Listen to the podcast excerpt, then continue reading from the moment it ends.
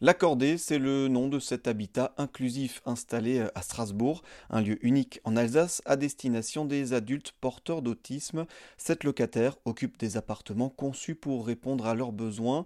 Parmi eux, Émilie, 24 ans, particulièrement sensible à la lumière et au son, pour lesquels elle bénéficie d'adaptations techniques et bien plus. Un autre truc avec l'habitat inclusif, c'est aussi la bienveillance autour du projet. Parce que typiquement, bah, quand je me suis rendu compte au milieu de l'été que j'avais une transidentité aussi, bah, ça a été pris extrêmement bien par tout le monde ici.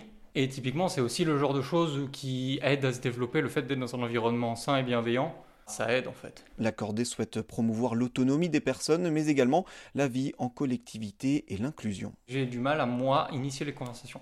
Mais du coup, le fait qu'on nous encourage à avoir des relations sociales et avec des gens qui ne vont pas nous juger parce qu'ils ont eux-mêmes des difficultés, on sait qu'on a tous des difficultés et que l'interlocuteur en a aussi, et sans nous le faire oublier, les interactions sociales nous permettent d'en avoir quand même.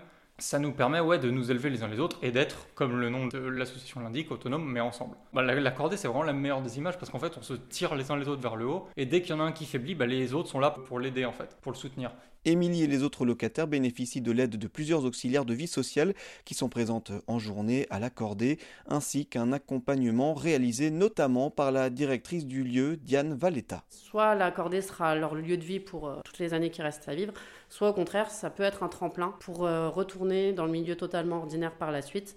Et c'est ce qu'on espère aussi pour la plupart, hein. c'est de leur donner une sorte de grosse boîte à outils dans laquelle ils pourront piocher au fur et à mesure des, situations pour ensuite être bah, le plus autonome possible seul. À l'origine de ce projet se trouve l'association Autonome Ensemble et le fonds de dotation de KS Group présidé par Jérôme Sauer. Il y a plus de 700 000 personnes diagnostiquées porteuses du euh, trouble du spectre autistique. Diagnostiquées, ça veut dire qu'il y en a beaucoup plus. Notre frère, à 50 ans, il n'y a été diagnostiqué qu'il y a 4 ans. Donc je pense qu'il y en a beaucoup qui sont euh, sous les radars, donc ça fait déjà beaucoup de personnes. Ça c'est uniquement les autistes, hein. et euh, si on englobe l'ensemble des handicaps, c'est plus de 7 millions de personnes quand même. Hein. C'est un Français sur 10. 40 autres habitats inclusifs sont actuellement en projet en Alsace.